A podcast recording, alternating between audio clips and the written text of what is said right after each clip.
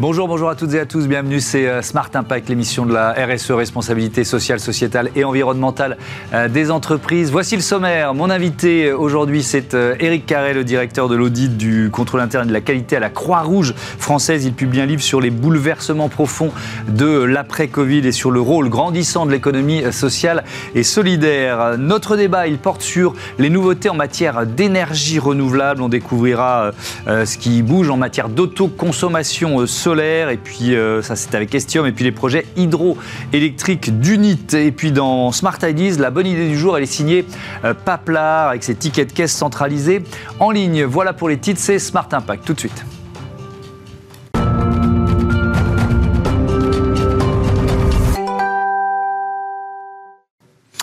Bonjour Eric Carré, bienvenue. Merci beaucoup. Euh, donc le directeur de l'audit du contrôle interne et de la qualité à, la Croix-Rouge française, et vous publiez euh, ce livre après la guerre contre la Covid de euh, l'économie financière à l'entrepreneuriat social, livre qui est publié aux éditions L'Armatan. Je voudrais qu'on parte d'abord de, de cette période Covid, de cette lutte contre, contre la Covid. Vous dites que c'était une guerre. Pourquoi? Oui, c'est une quasi-guerre. C'était parce que, évidemment, c'était pas une guerre au sens codivicien, c'était pas mm. une guerre au sens de ce que l'on vit à, en, en, Ukraine aujourd'hui. En Ukraine aujourd'hui. Mais en fait, on y retrouve ce qu'on appelle les temps de la guerre. Un temps mm. de la guerre, hein, d'abord, dans une guerre, euh, d'abord la sidération. Ensuite, après, vous avez une offensive. Il y, a, un mouvement. Là, ça a été un mouvement vers euh, euh, vers l'est de la France, vers le haut de France. Il fallait les, il fallait sauver dans les, les, personnes dans des dans des hôpitaux qui étaient touchés. Ensuite, après, vous avez un temps où bah, c'est le temps de la guerre des tranchées, c'est-à-dire euh, les gens, euh, ça s'arrête. Bah là, ça a été le confinement. Mhm. Vous avez même euh, l'exode, ça a été, vous avez bien vu ce qui s'est passé les quelques jours avant le confinement, les, les, bouchons sur la route. Je, je, reviens pas sur ces éléments-là. Et puis après, bah, même au moment de la libération, il y a des guérillas, il y a des retours, voilà. Et c'est en fait, c'est, on retrouve les temps de la guerre dans une guerre sanitaire, mhm. puisque c'est le terme qui avait été utilisé. Mhm.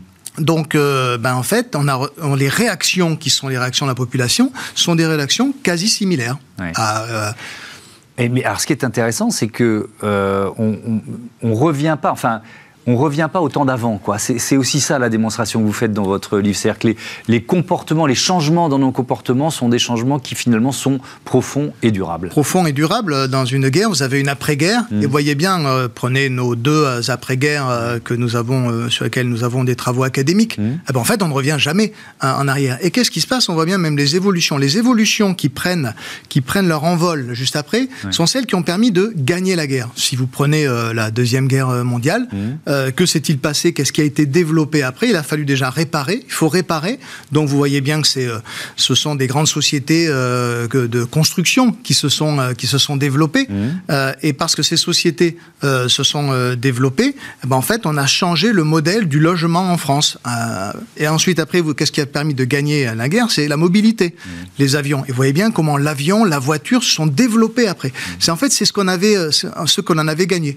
On peut revenir. alors là, si on parle du sans aller euh, si on parle là de, des leçons ou des transformation profonde née de la crise Covid, qu'est-ce qui vous semble le plus frappant? Eh bien, reprenons, euh, reprenons les éléments. Euh, qu'est-ce qui a été euh, détruit, abîmé? Mm. En fait, c'est le système de santé, au et sans polémique aucune. Mm. C'est le système de santé, le mode de fonctionnement de la santé, le mode des urgences, la relation aux urgences.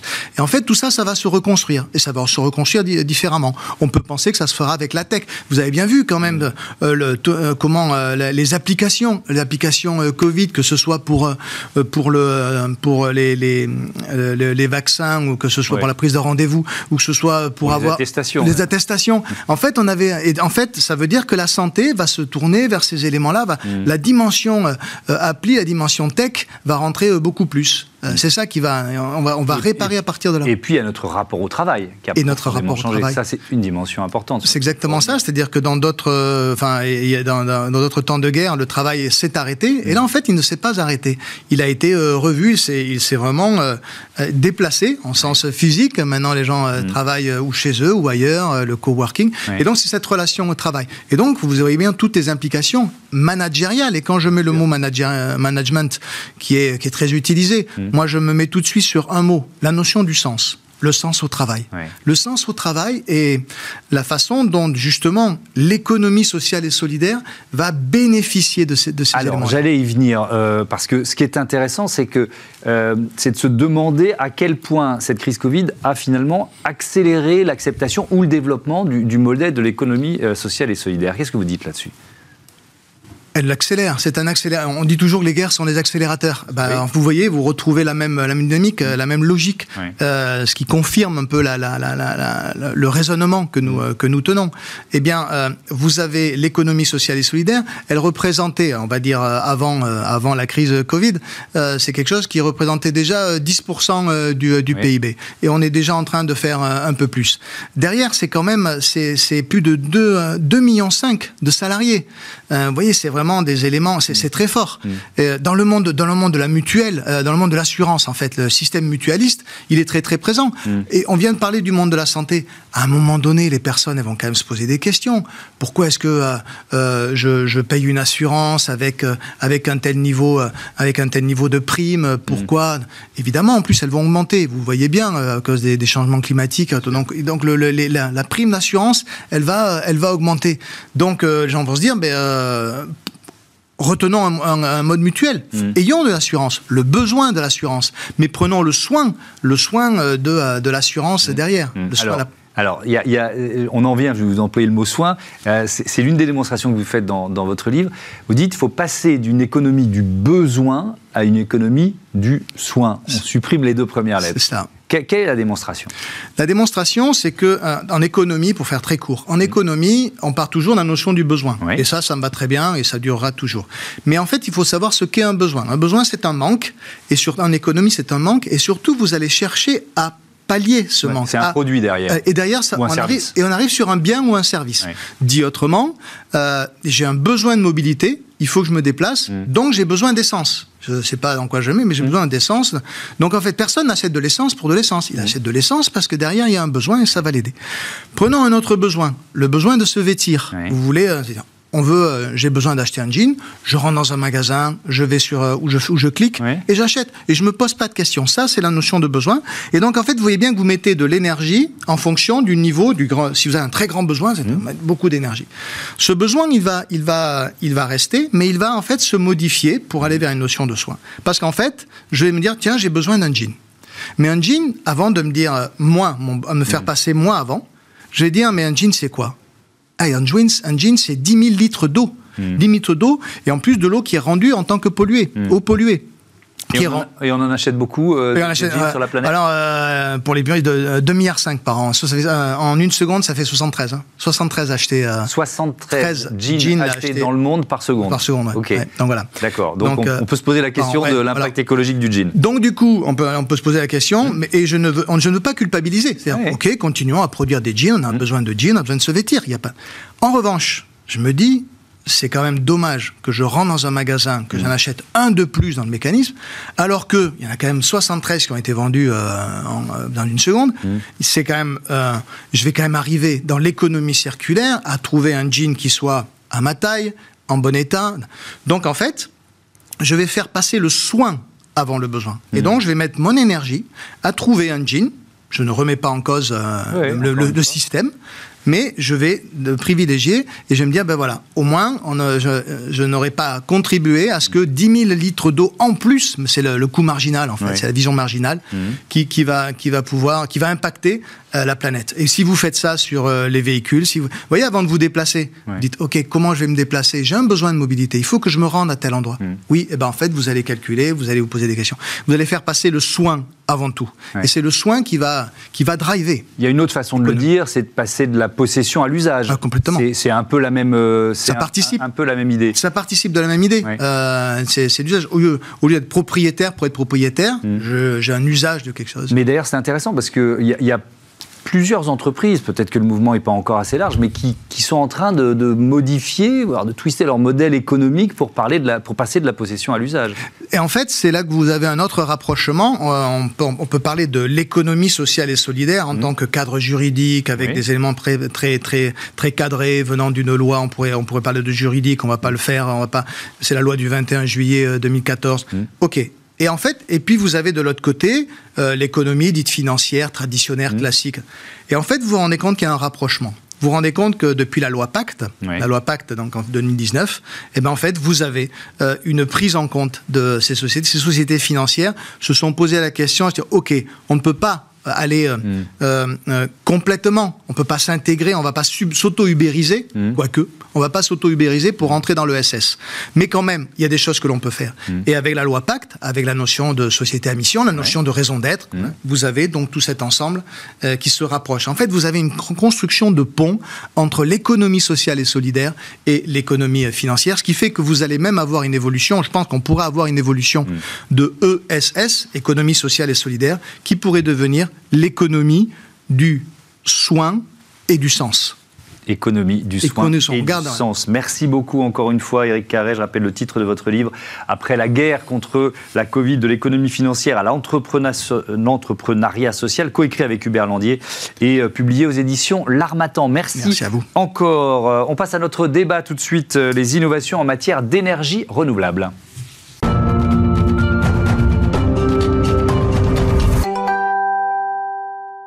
Les énergies renouvelables au programme de notre débat avec Thierry Fallard. Bonjour, bienvenue. Vous bonjour, êtes le PDG d'Estium. À vos côtés, Alexandre Albanel. Bonjour. Bonjour. Bienvenue aussi, directeur général d'Hydrowatt, président du directoire du groupe euh, Unit. On va commencer par une présentation euh, de vos entreprises respectives. Je commence, euh, je commence avec Estium, l'ancien groupe Aterno, c'est ça? Exactement. votre métier, c'est quoi? L'efficacité énergétique, le, solaire, un peu tout ça? Alors, Au départ, c'était l'efficacité énergétique, puisqu'en fait, nous, nous, fabriquons des radiateurs électriques consommation mmh. depuis 30 ans maintenant. Et puis, euh, donc, on s'est diversifié dans le photovoltaïque euh, depuis 5 ans. Euh, l'objectif, c'était de proposer à nos clients d'aller plus loin dans les économies d'énergie.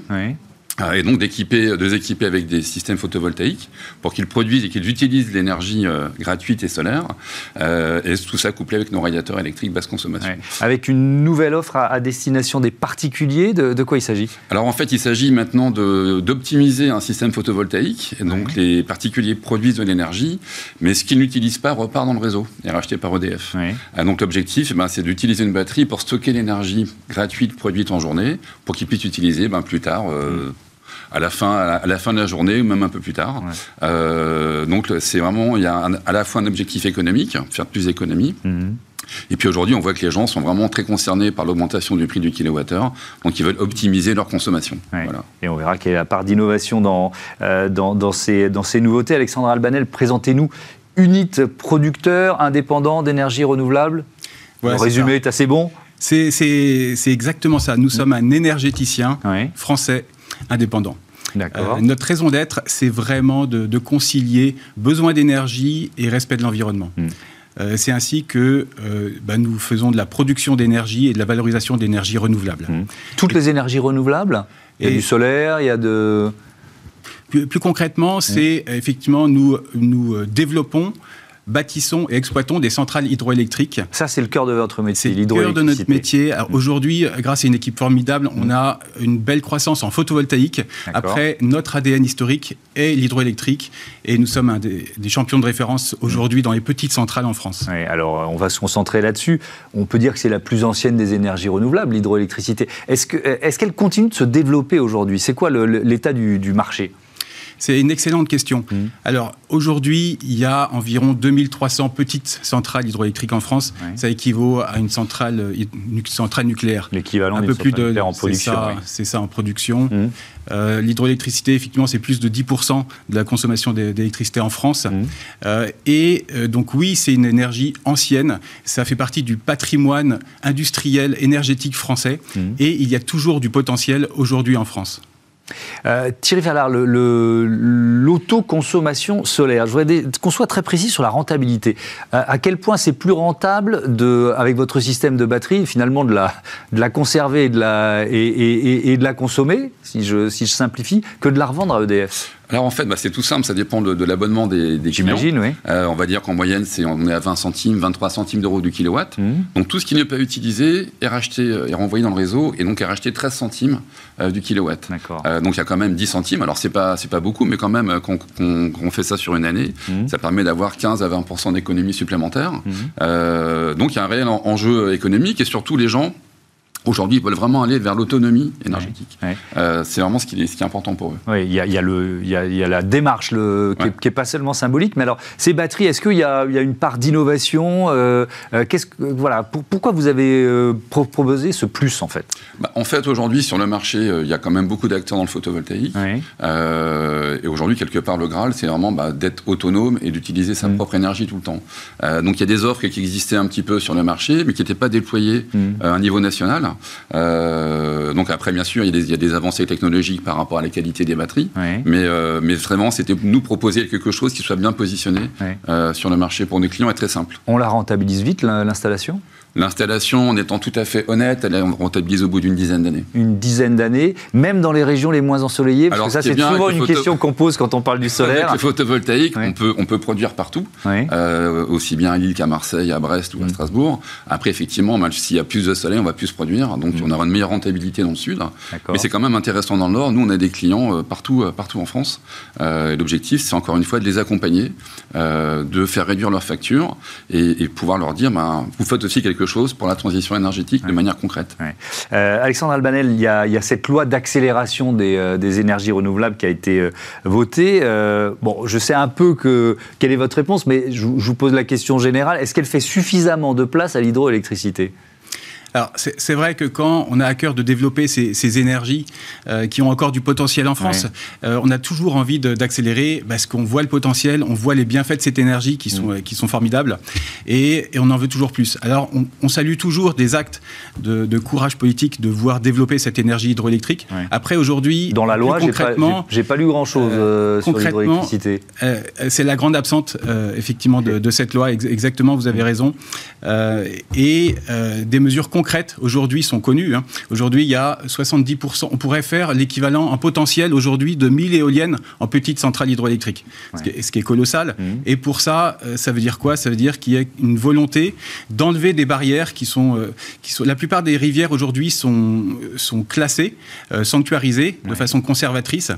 Et, et c'est vrai que nous, producteurs énergéticiens, on souhaite proposer de faire du cas par cas euh, aujourd'hui, on a des technologies euh, qui sont respectueuses de l'environnement pour les nouvelles centrales hydroélectriques et pour la rénovation des anciennes. Et donc, on souhaiterait effectivement qu'il y ait une ouverture un petit peu du développement possible pour accélérer sur l'hydroélectricité. Est-ce que c'est complètement perdu ou est-ce qu'il y a encore une fenêtre d'opportunité avec les décrets d'application pour que, pour que les arguments que vous portez soient entendus par le gouvernement?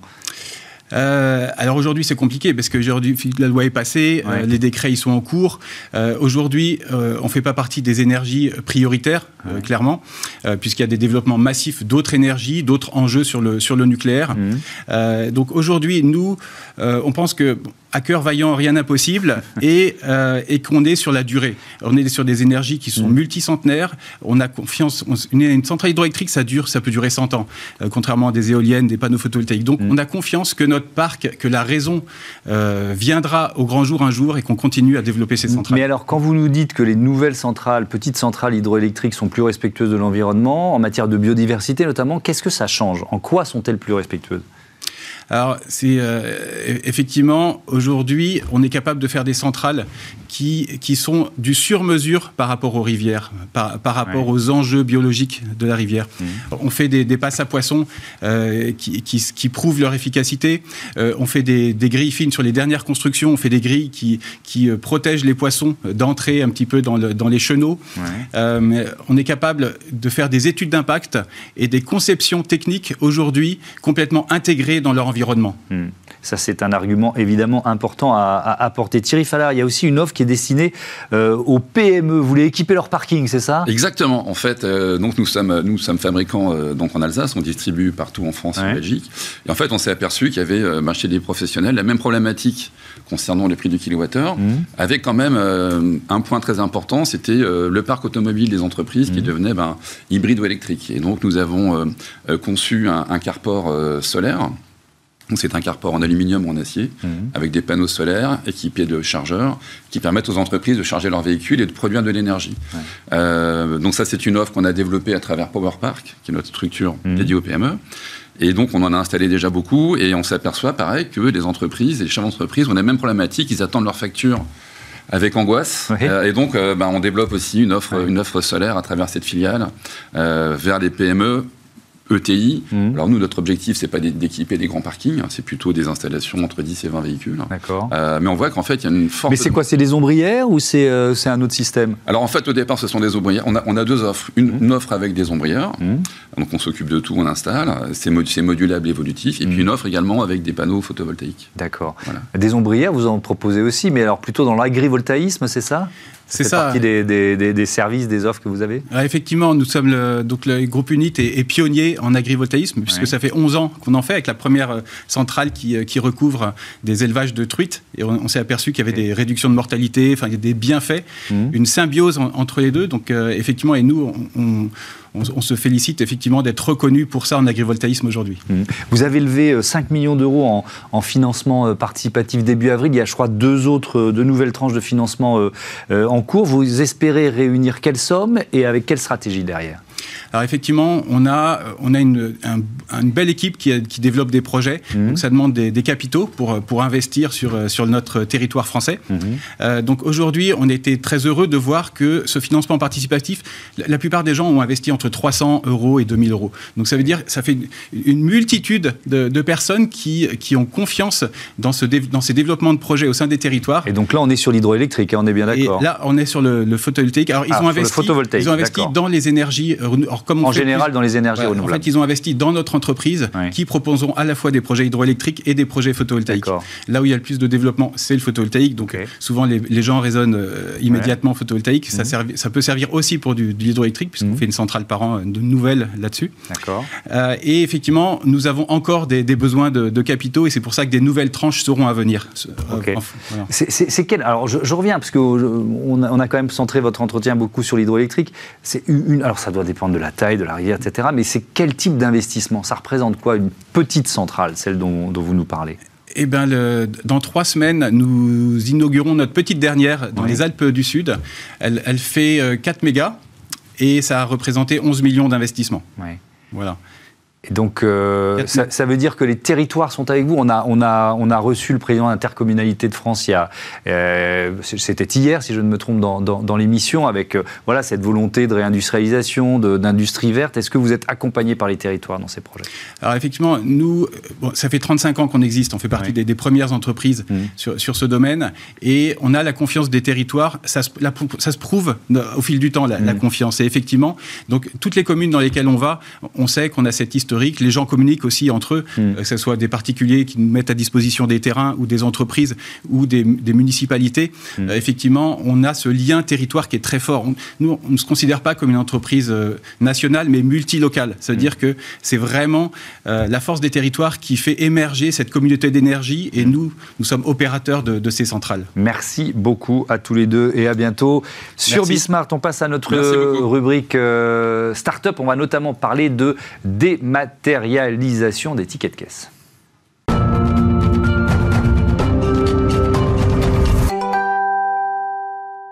Smart Ideas, c'est notre rubrique consacrée aux startups éco-responsables. Et je vous présente tout de suite mon invité, euh, Cyril Zou. Otou, bonjour, bienvenue. Bonjour. Vous êtes le cofondateur et directeur général de, de Papla. Vous l'avez créé en 2020 avec Marvin Gazelle. C'était quoi votre idée de, départ, le, le voilà, le, déclic en quelque sorte Alors l'idée de départ, c'est que le ticket de caisse était en train de se numériser et en fait, il y avait beaucoup plus euh, d'usage de l'email après des achats. Euh, et en fait, on voulait proposer simplement une alternative à la boîte mail qui est bien souvent saturée euh, d'emails post-achat. Ouais. cette décision de, de numériser les tickets de caisse. Alors ça devait rentrer en vigueur au 1er janvier de cette année, ça a été repoussé au, 1er août. Petite question générale, tiens, pour démarrer, est-ce que les commerçants sont prêts euh, ou est-ce qu'il y, a encore un peu de retard à l'allumage?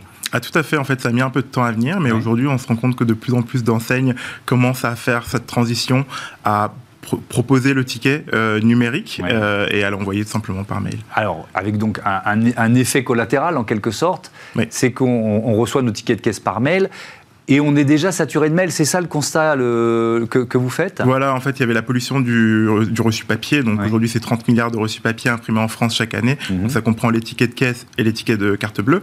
Et en fait, c'est une pollution qui devient numérique parce que les emails qui sont envoyés sont stockés sur des serveurs. Et euh, en fait, nous, du coup, l'idée de Paplar, c'est de permettre de décrémer et, euh, d'alléger en fait ces boîtes mail en supprimant euh, automatiquement tous les emails éphémères comme des newsletters ou des promotions. En fait, mhm. la plupart des gens ne sont pas forcément le ménage dans leur boîte mail.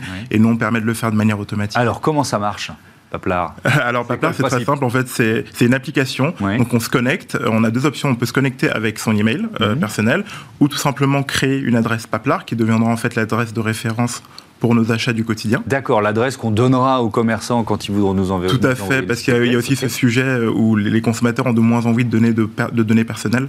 Et donc on propose du coup cette alternative avec Paplar. Et en fait, euh, progressivement, au fur et à mesure qu'on fera des achats ou des transactions, mhm. ben, on recevra en fait une synthèse euh, donc de nos commandes, de nos différents paiements, nos achats, en fait tout ce qu'on reçoit en général sur notre boîte mail, mais centralisé et organisé par marque. alors je reviendrai à la notion de sécurité, de protection des, des données qui euh, qui est évidemment une, notion euh, euh, importante. Est-ce que c'est aussi une aide, par exemple, quand on fait des notes de frais Enfin, vous voyez ce que je veux dire si le, fait d'avoir tout centralisé, il y a, aussi ce service-là Oui, tout à fait. Tout à fait, en fait, parce que étant donné qu'on a une plateforme vraiment dédiée aux transactions, mmh. donc on n'a pas, en fait, les transactions ne vont pas se mélanger avec les emails qu'on reçoit au quotidien. Donc c'est vraiment ça la volonté de Paplar, c'est d'avoir un espace dédié mmh. uniquement aux transactions. Donc c'est effectivement pratique pour les ouais, Alors donc vous parliez, vous parlez d'alias email Paplar, c'est ça? Et comment vous protégez nos données dans, ce cadre-là? Alors tout simplement là ils sont euh, stockés euh, sur des serveurs sécurisés en mmh. France. Mmh.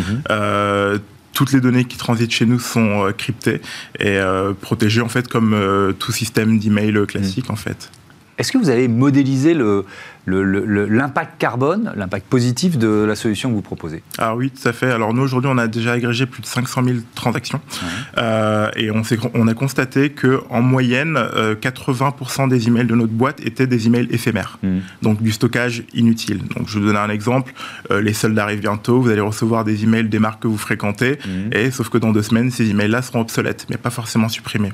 Et donc nous, on a constaté que ces emails représentaient à près 80% de votre boîte mail, et donc nous, en fait, chez Paplar, en les supprimant de manière automatisée mhm. au, fil de leur obsolescence, euh, on, réduit 80% l'impact des emails qui passent par nos serveurs. Mhm. Euh, c'est quoi les perspectives d'avenir pour, euh, pour Paplar? Vous en êtes où de, votre développement aujourd'hui? Bah, Là, on commence à très bien se développer sur le marché français et les pays francophones. Donc, on, est, on a des utilisateurs en, Suisse, en Belgique, au Luxembourg et également en France. Et notre idée, c'est de se déployer davantage et de devenir en fait l'application de référence des consommateurs mhm. qui leur permet justement d'agréger toutes leurs interactions avec les marques qu'ils fréquentent. Euh, est-ce qu'il y a des freins dans... Parce qu'il y a souvent des freins psychologiques quand il y a un, changement comme ça, on y est confronté. Est-ce qu'on décide de prendre ou pas le ticket de carte bancaire, etc., etc. Est-ce que c'est le principal frein? Pour vous euh, alors, pas, euh, pas, forcément. non. En fait, le, premier frein, c'était peut-être que les consommateurs n'avaient pas forcément envie d'avoir une énième boîte mail. Et donc, c'est pour ça que c'est très important. Et en fait, nous, on, a constaté que euh, ceux qui avaient utilisé la solution, bah, du coup, maintenant, on n'utilisait que plus que Paplar. Mmh. Euh, donc voilà, donc on a un vrai travail là-dessus. Et c'est pour ça, d'ailleurs, qu'on permet maintenant de se connecter avec ses boîtes mail perso pour avoir, du coup, directement le résultat sans avoir besoin de partager un email à toutes les marques qu'on fréquente. Merci beaucoup, Cyril Zou, au tout et bon vent à Paplar. Voilà, c'est la fin de ce numéro de Smart Impact. Je voudrais remercier euh, Louis Perrin à la programmation, à la production, assisté de Marie Billa, le réalisateur c'était Romain Luc et Alexis Oustabassidis pour le son. Belle fin de journée à toutes et à tous sur Bismart, la chaîne des audacieuses et des audacieux. Salut et à demain.